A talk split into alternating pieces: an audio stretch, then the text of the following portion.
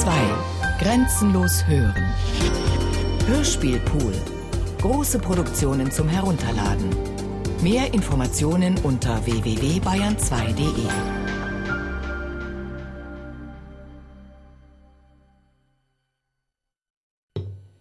Franz Kafka, der Prozess. Erste Untersuchung.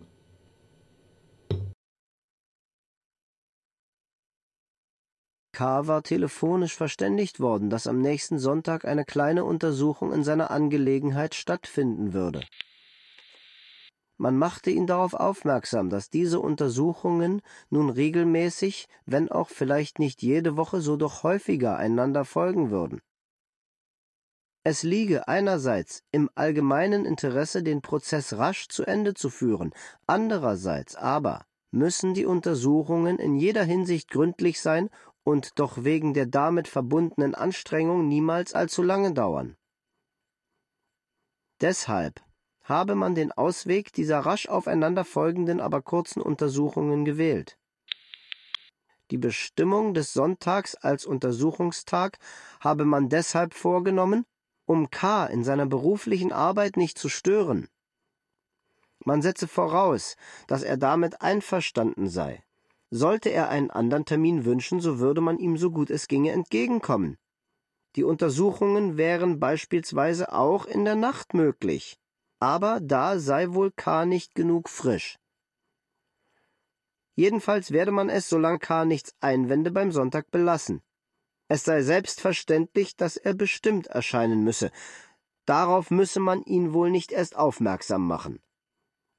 Es wurde ihm die Nummer des Hauses genannt, in dem er sich einfinden solle. Es war ein Haus in einer entlegenen Vorstadtstraße, in der K. noch niemals gewesen war. K. hängte, als er diese Meldung erhalten hatte, ohne zu antworten den Hörer an. Er war gleich entschlossen, Sonntag zu gehen. Es war gewiss notwendig, der Prozess kam in Gang und er musste sich dem entgegenstellen. Diese erste Untersuchung sollte auch die letzte sein. Er stand noch nachdenklich beim Apparat, da hörte er hinter sich die Stimme des Direktor-Stellvertreters, der telefonieren wollte, dem aber K. den Weg verstellte. Schlechte Nachrichten? fragte der Direktor Stellvertreter leichthin, nicht um etwas zu erfahren, sondern um K. vom Apparat wegzubringen. Nein, nein, sagte K., trat beiseite, ging aber nicht weg. Der Direktor Stellvertreter nahm den Hörer und sagte, während er auf die telefonische Verbindung wartete, über das Hörrohr hinweg Eine Frage, Herr K.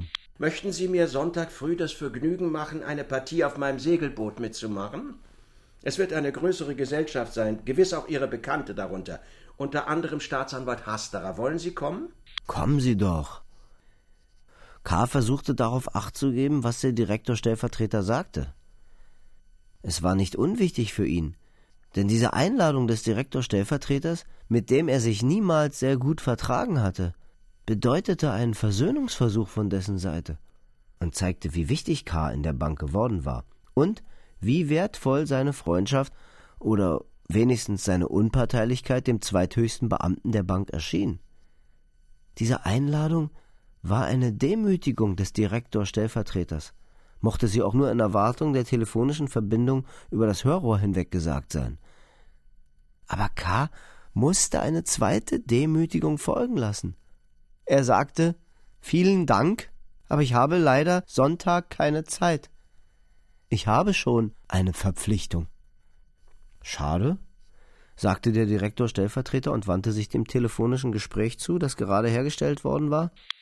Es war kein kurzes Gespräch, aber K. blieb in seiner Zerstreutheit die ganze Zeit über neben dem Apparat stehen. Erst als der Direktor Stellvertreter abläutete, erschrak er und sagte, um sein unnützes Dastehen nur ein wenig zu entschuldigen, ich bin jetzt antelefoniert worden, ich möchte irgendwo hinkommen, aber man hat vergessen, mir zu sagen, zu welcher Stunde. Fragen Sie doch noch einmal nach, sagte der Direktor Stellvertreter. Es ist nicht so wichtig, sagte K., trotzdem dadurch seine frühere schon an sich mangelhafte Entschuldigung noch weiter zerfiel. Der Direktor Stellvertreter sprach noch im Weggehen über andere Dinge, K zwang sich auch zu antworten, dachte aber hauptsächlich daran, dass es am besten sein werde, Sonntag um neun Uhr vor Mittag hinzukommen, da zu dieser Stunde an Werketagen alle Gerichte zu arbeiten anfangen. Sonntag war trübes Wetter. K. war sehr ermüdet, da er wegen einer Stammtischfeierlichkeit bis spät in die Nacht im Gasthaus geblieben war. Er hätte fast verschlafen. Eilig, ohne Zeit zu haben zu überlegen und die verschiedenen Pläne, die er während der Woche ausgedacht hatte, zusammenzustellen, kleidete er sich an und lief, ohne zu frühstücken, in die ihm bezeichnete Vorstadt. Eigentümlicherweise traf er, trotzdem er wenig Zeit hatte, umherzublicken, die drei an seiner Angelegenheit beteiligten Beamten Rabensteiner, Kuchel und Kaminer. Die ersten zwei fuhren in einer elektrischen quer über Kars Weg. Kaminer aber saß auf der Terrasse eines Kaffeehauses und beugte sich gerade, als K. vorüberkam, neugierig über die Brüstung. Alle sahen ihm wohl nach und wunderten sich, wie ihr Vorgesetzter lief. Es war irgendein Trotz, der K. davon abgehalten hatte zu fahren. Er hatte Abscheu vor jeder, selbst der geringsten fremden Hilfe in dieser seiner Sache. Auch wollte er niemanden in Anspruch nehmen und dadurch selbst nur im allerentferntesten einweihen. Schließlich hatte er aber auch nicht die geringste Lust, sich durch allzu große Pünktlichkeit vor der Untersuchungskommission zu erniedrigen. Allerdings lief er jetzt, um nur möglichst um neun Uhr einzutreffen, trotzdem er nicht einmal für eine bestimmte Stunde bestellt war. Er hatte gedacht, das Haus schon von der Ferne an irgendeinem Zeichen, das er sich selbst nicht genau vorgestellt hatte, oder an einer besonderen Bewegung vor dem Eingang schon von weitem zu erkennen. Aber die Juliusstraße, in der es sein sollte, und an deren Beginn K. einen Augenblick lang stehen blieb, enthielt auf beiden Seiten fast ganz einförmige Häuser. Hohe, graue, von armen Leuten bewohnte Miethäuser. Jetzt am Sonntagmorgen waren die meisten Fenster besetzt. Männer in Hemdärmeln lehnten dort und rauchten oder hielten kleine Kinder vorsichtig und zärtlich an den Fensterrand. Andere Fenster waren hoch mit Bettzeug angefüllt, über dem flüchtig der zerraufte Kopf einer Frau erschien. Man rief einander über die Gasse zu. Ein solcher Zuruf bewirkte gerade über K. ein großes Gelächter. Regelmäßig verteilt befanden sich in der langen Straße kleine unter dem Straßenniveau liegende, durch paar Treppen erreichbare Läden mit verschiedenen Lebensmitteln. Dort gingen Frauen aus und ein oder standen auf den Stufen und plauderten. Ein Obsthändler, der seine Waren zu den Fenstern hinauf empfahl, hätte ebenso unaufmerksam wie K. mit seinem Karren diesen fast niedergeworfen. Eben begann ein in besseren Stadtvierteln ausgedientes Grammophon mörderisch zu spielen. K. ging tiefer in die Gasse hinein, langsam, als hätte er nun schon Zeit, oder als sähe ihn der Untersuchungsrichter aus irgendeinem Fenster und wisse also, dass ich K. eingefunden habe. Es war kurz nach neun, das Haus lag ziemlich weit. Es war fast ungewöhnlich ausgedehnt, besonders die Toreinfahrt war hoch und weit. Sie war offenbar für Lastfuhren bestimmt, die zu den verschiedenen Warenmagazinen gehörten, die jetzt versperrt den großen Hof umgaben und Aufschriften von Firmen trugen, von denen K. einige aus dem Bankgeschäft kannte. Gegen seine sonstige Gewohnheit, sich mit allen diesen Äußerlichkeiten genauer befassend, blieb er auch ein wenig am Eingang des Hofes stehen. In seiner Nähe auf einer Kiste saß ein bloßfüßiger Mann und las eine Zeitung. Auf einem Handkarren schaukelten zwei Jungen. Vor einer Pumpe stand ein schwaches junges Mädchen in einer Nachtjoppe und blickte, während das Wasser in ihre Kanne strömte, auf K. hin. In einer Ecke des Hofes wurde zwischen zwei Fenstern ein Strick gespannt, auf dem die zum Trocknen bestimmte Wäsche schon hing. Ein Mann stand unten und leitete die Arbeit durch ein paar Zurufe. K. wandte sich der Treppe zu, um zum Untersuchungszimmer zu kommen, stand dann aber wieder still denn außer dieser Treppe sah er im Hof noch drei verschiedene Treppenaufgänge, und überdies schien ein kleiner Durchgang am Ende des Hofes noch in einen zweiten Hof zu führen. Er ärgerte sich, dass man ihm die Lage des Zimmers nicht näher bezeichnet hatte. Es war doch eine sonderbare Nachlässigkeit oder Gleichgültigkeit, mit der man ihn behandelte. Er beabsichtigte, das sehr laut und deutlich festzustellen. Schließlich stieg er doch die erste Treppe hinauf und spielte in Gedanken mit einer Erinnerung an den Ausspruch des Wächters Willem, dass das Gericht von der Schuld angezogen werde, woraus eigentlich folgte, dass das Untersuchungszimmer an der Treppe liegen musste, die K. zufällig wählte. Er störte im Hinaufgehen viele Kinder, die auf der Treppe spielten und ihn, wenn er durch ihre Reihe schritt, böse ansahen. Wenn ich nächstens wieder hergehen sollte, sagte er sich, muss ich entweder Zuckerwerk mitnehmen, um sie zu gewinnen, oder den Stock, um sie zu prügeln. Knapp vor dem ersten Stockwerk musste er sogar ein Weilchen warten, bis seine Spielkugel ihren Weg vollendet hatte. Zwei kleine Jungen mit den verzwickten Gesichtern erwachsener Sträucher hielten ihn indessen an den Beinkleidern. Hätte er sie abschütteln wollen, hätte er ihnen wehtun müssen, und er fürchtete ihr Geschrei. Im ersten Stockwerk begann die eigentliche Suche. Da er doch nicht nach der Untersuchungskommission fragen konnte, erfand er einen Tischler Lanz.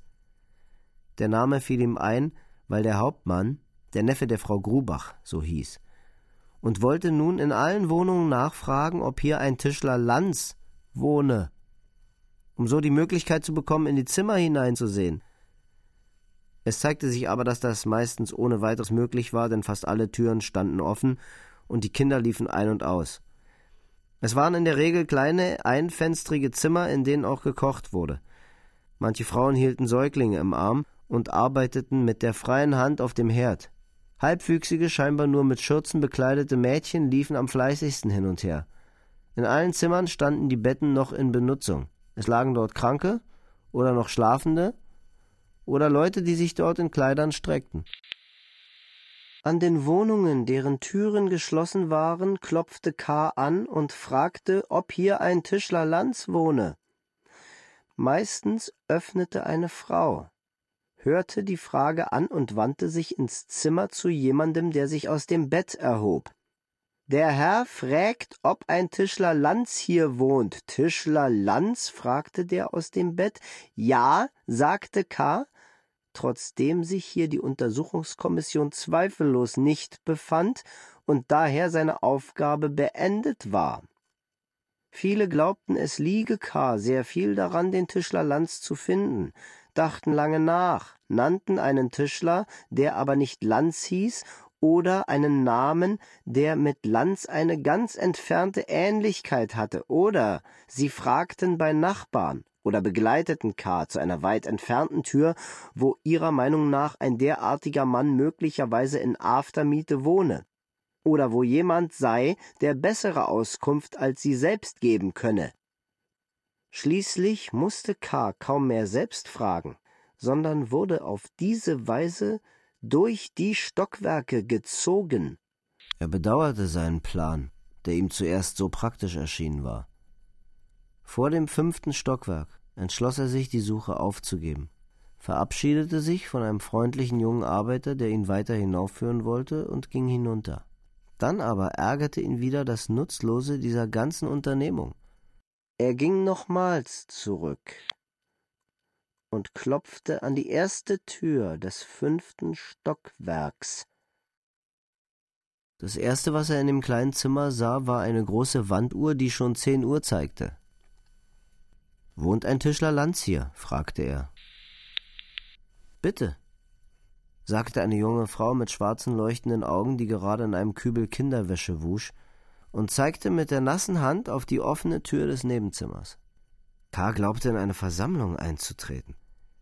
Ein Gedränge der verschiedensten Leute, niemand kümmerte sich um den Eintretenden, füllte ein mittelgroßes, zweifenstriges Zimmer, das knapp an der Decke von einer Galerie umgeben war, die gleichfalls vollständig besetzt war, und wo die Leute nur gebückt stehen konnten und mit Kopf und Rücken an die Decke stießen. K., dem die Luft zu dumpf war, trat wieder hinaus und sagte zu der jungen Frau, die ihn wahrscheinlich falsch verstanden hatte, ich habe nach einem Tischler, einem gewissen Lanz, gefragt. Ja, sagte die Frau, gehen Sie bitte hinein. K. hätte ihr vielleicht nicht gefolgt, wenn die Frau nicht auf ihn zugegangen wäre, die Türklinke ergriffen und gesagt hätte Nach Ihnen muss ich schließen. Es darf niemand mehr hinein. Sehr vernünftig, sagte K. Es ist aber schon jetzt zu voll. Dann ging er aber doch wieder hinein. Zwischen zwei Männern hindurch, die sich unmittelbar bei der Tür unterhielten, der eine machte mit beiden weit vorgestreckten Händen die Bewegung des Geldaufzählens, der andere sah ihm scharf in die Augen, fasste eine Hand nach K. Es war ein kleiner rotbäckiger Junge. Kommen Sie, kommen Sie, sagte er. K. ließ sich von ihm führen. Es zeigte sich, dass in dem durcheinanderwimmelnden Gedränge doch ein schmaler Weg frei war, der möglicherweise zwei Parteien schied. Dafür sprach auch, dass K. in den ersten Reihen rechts und links kaum ein ihm zugewendetes Gesicht sah, sondern nur die Rücken von Leuten, welche ihre Reden und Bewegungen nur an Leute ihrer Partei richteten. Die meisten waren schwarz angezogen, in alten, lange und lose hinunterhängenden Feiertagsröcken. Nur diese Kleidung beirrte K. Sonst hätte er das Ganze als eine politische Bezirksversammlung angesehen.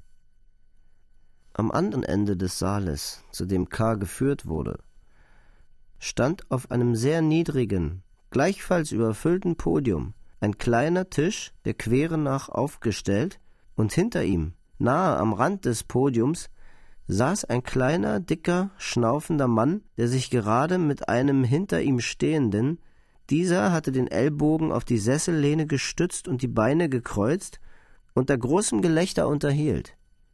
Manchmal warf er den Arm in die Luft, als karikiere er jemanden.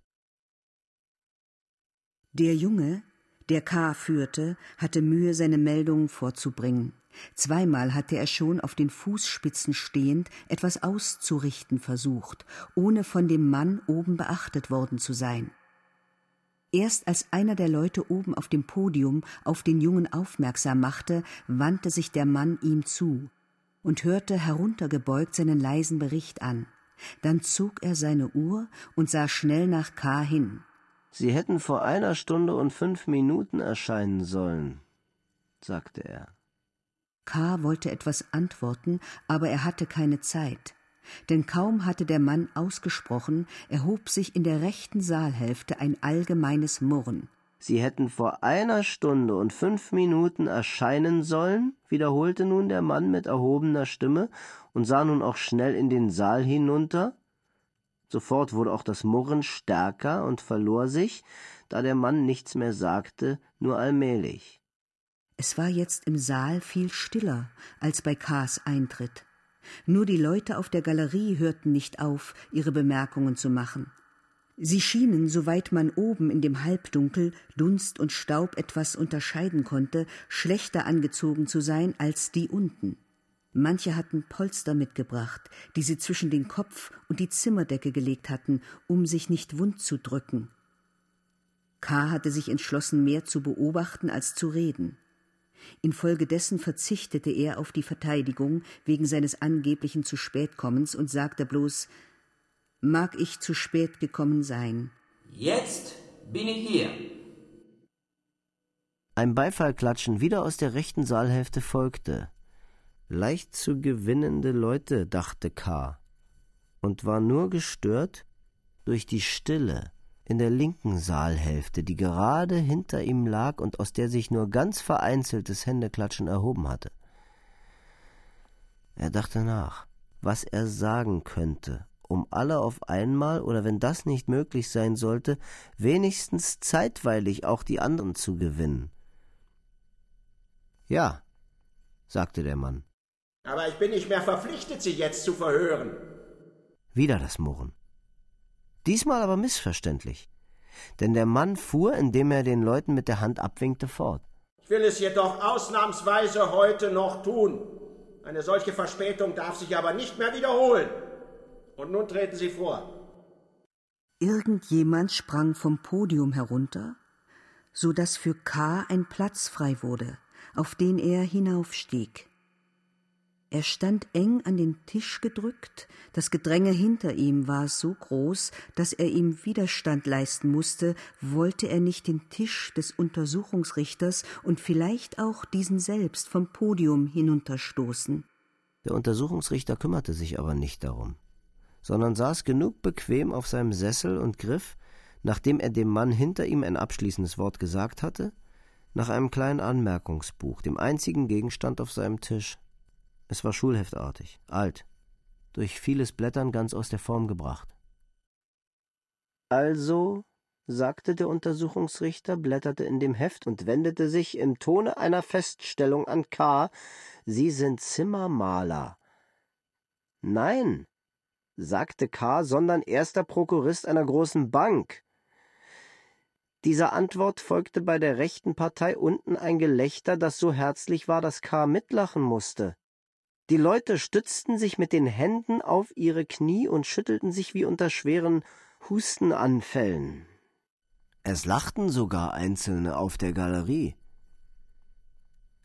Der ganz böse gewordene Untersuchungsrichter, der wahrscheinlich gegen die Leute unten machtlos war, suchte sich an der Galerie zu entschädigen sprang auf, drohte der Galerie, und seine sonst wenig auffallenden Augenbrauen drängten sich buschig, schwarz und groß über seine Augen. Die linke Saalhälfte war aber noch immer still. Die Leute standen dort in Reihen, hatten ihre Gesichter dem Podium zugewendet und hörten den Worten, die oben gewechselt wurden, ebenso ruhig zu wie dem Lärm der anderen Partei, Sie duldeten sogar, dass Einzelne aus ihren Reihen mit der anderen Partei hier und da gemeinsam vorgingen. Die Leute der linken Partei, die übrigens weniger zahlreich war, mochten im Grunde ebenso unbedeutend sein wie die der rechten Partei, aber die Ruhe ihres Verhaltens ließ sie bedeutungsvoller erscheinen.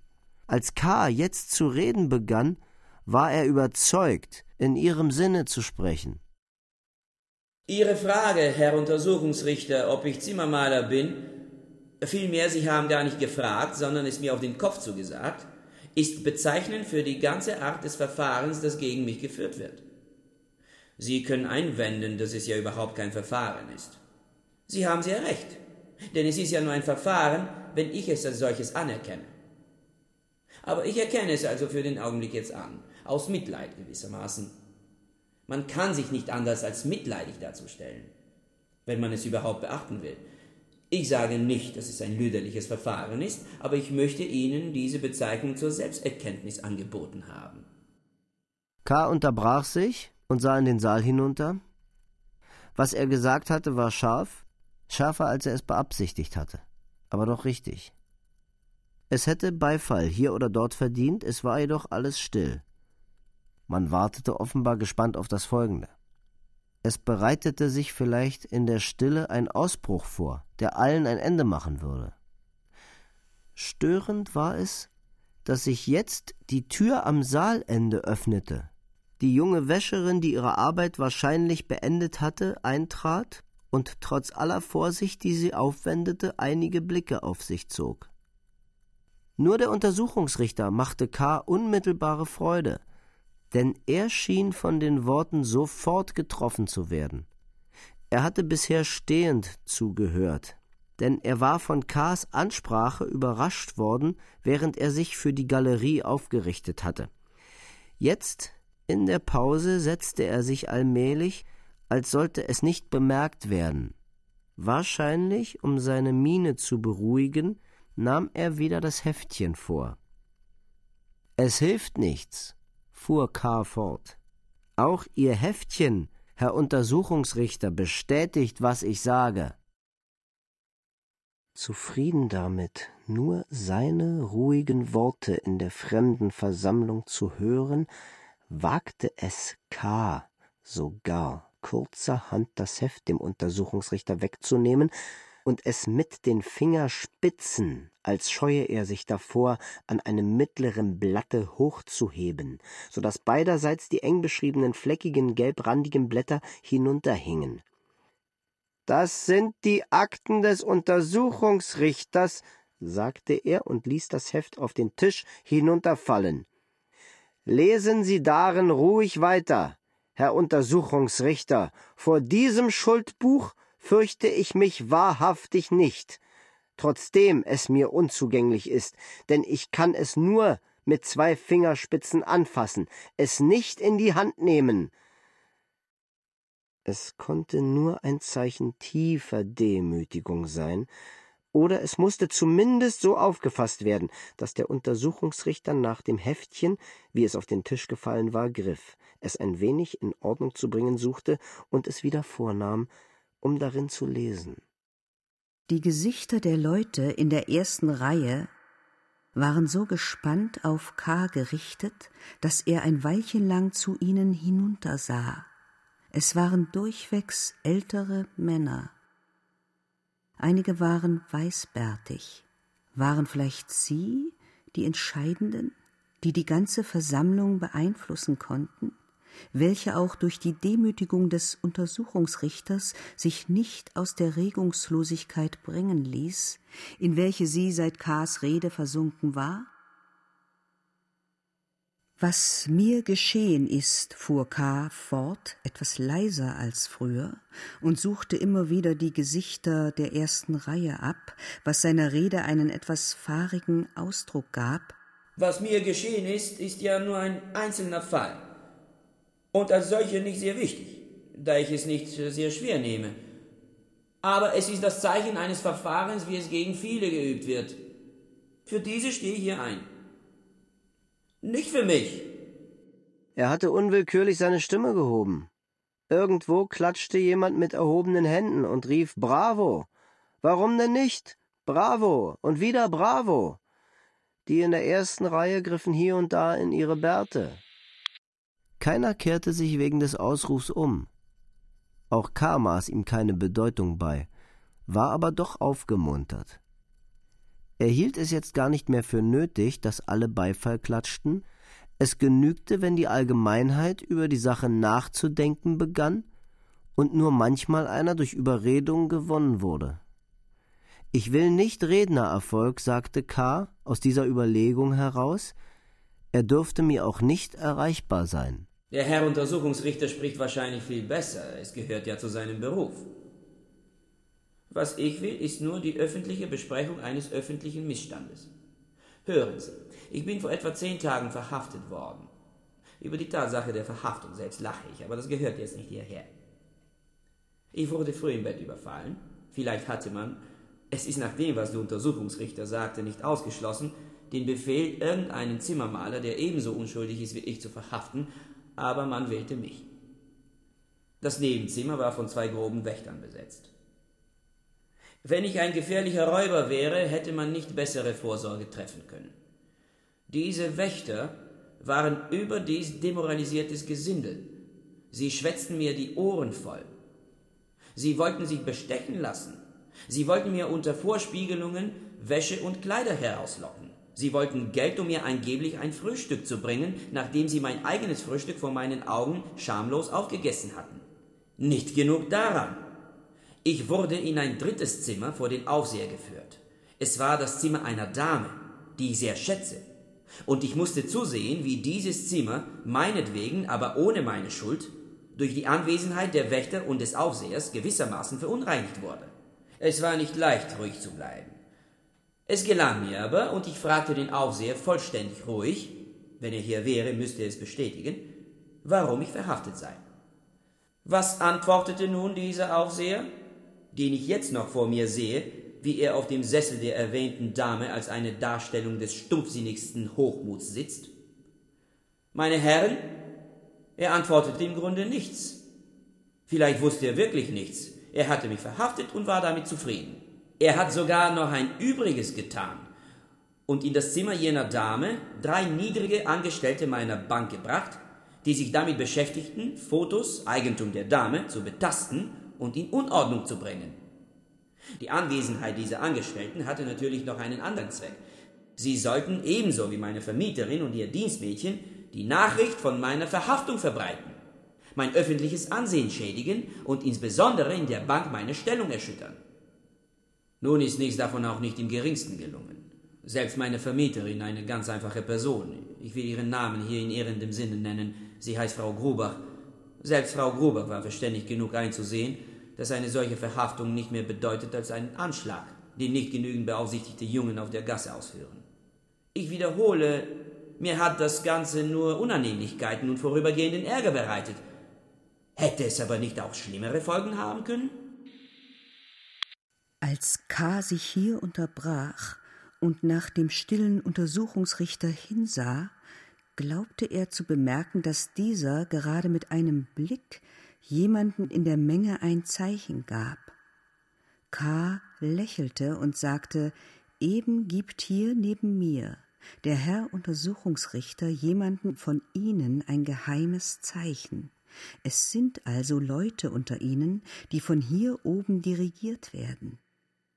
Ich weiß nicht, ob das Zeichen jetzt Zischen oder Beifall bewirken sollte und verzichte dadurch, dass ich die Sache vorzeitig verrate, ganz bewusst darauf, die Bedeutung des Zeichens zu erfahren.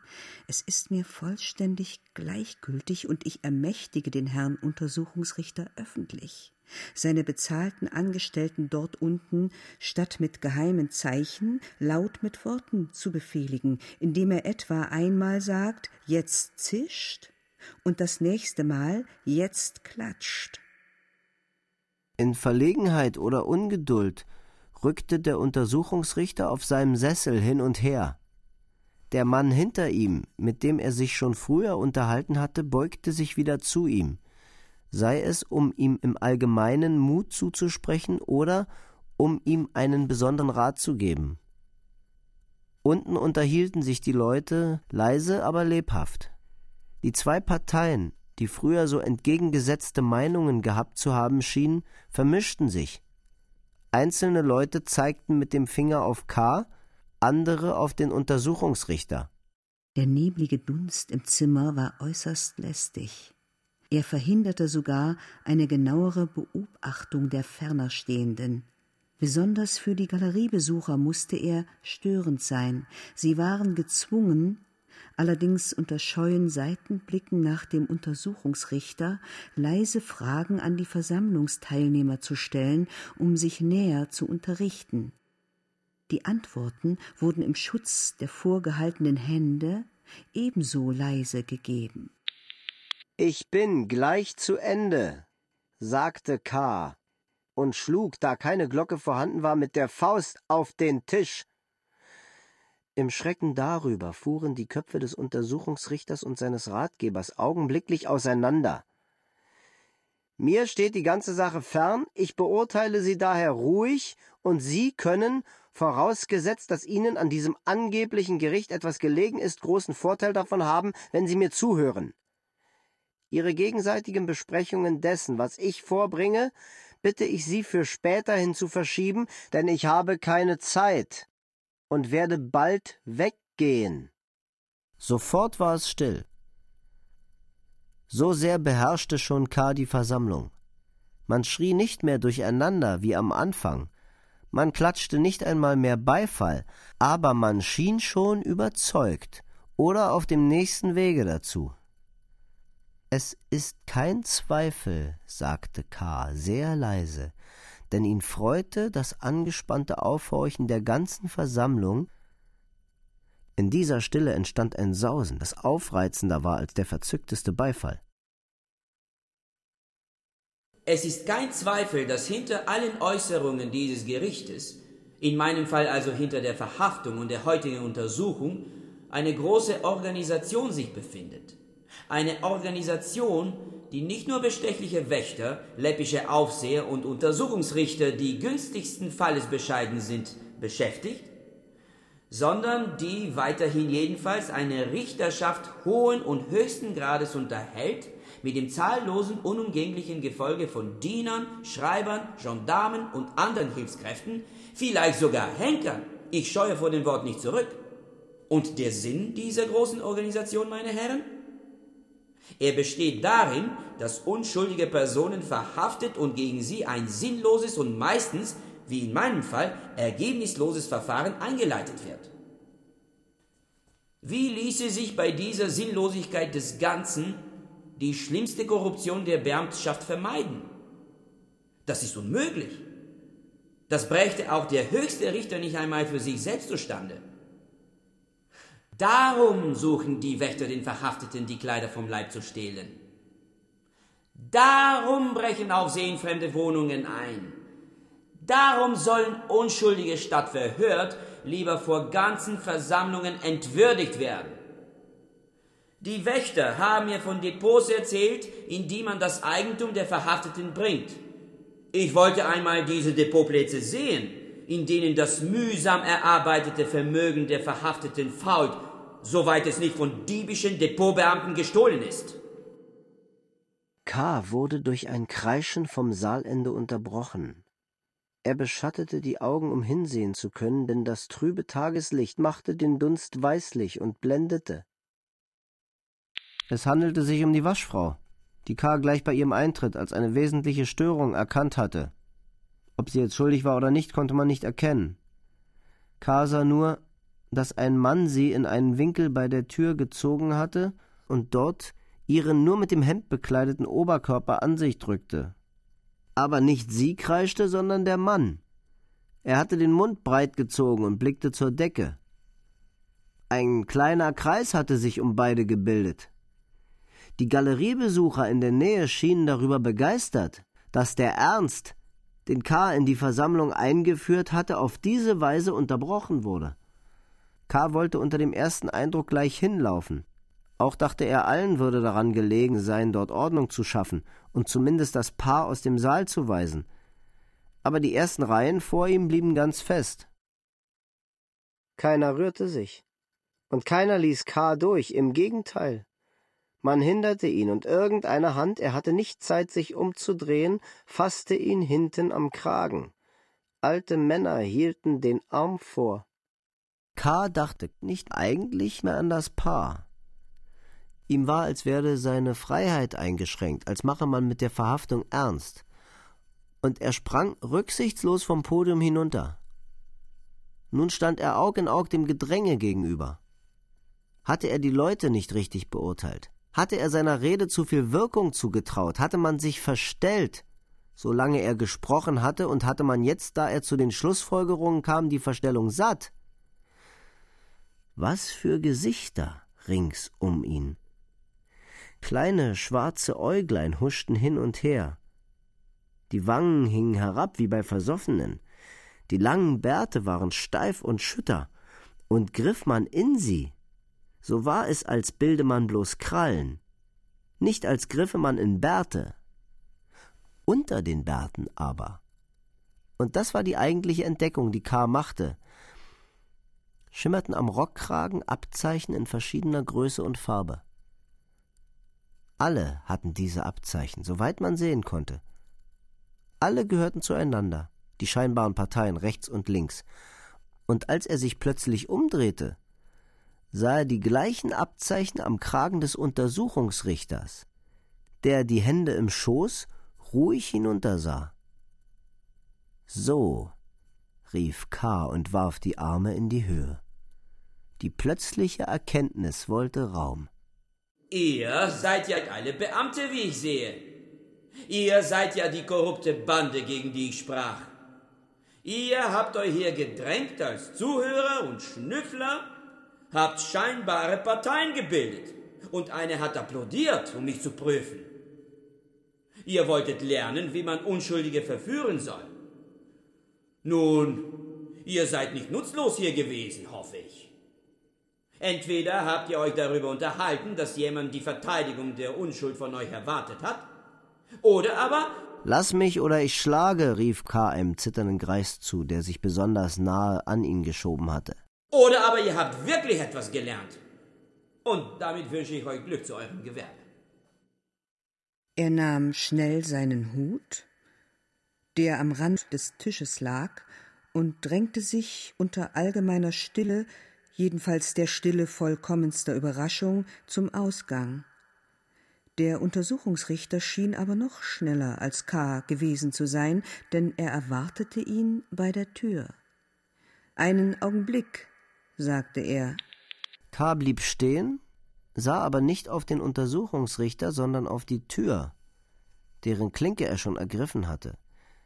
Ich wollte Sie nur darauf aufmerksam machen, sagte der Untersuchungsrichter. Dass Sie sich heute, es dürfte Ihnen noch nicht zu Bewusstsein gekommen sein, des Vorteils beraubt haben, den ein Verhör für den Verhafteten in jedem Falle bedeutet.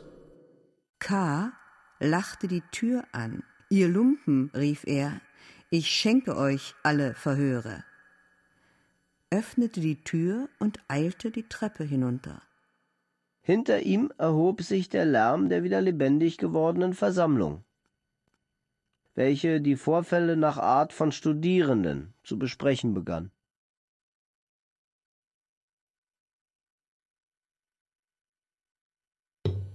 Franz Kafka, der Prozess. Erste Untersuchung.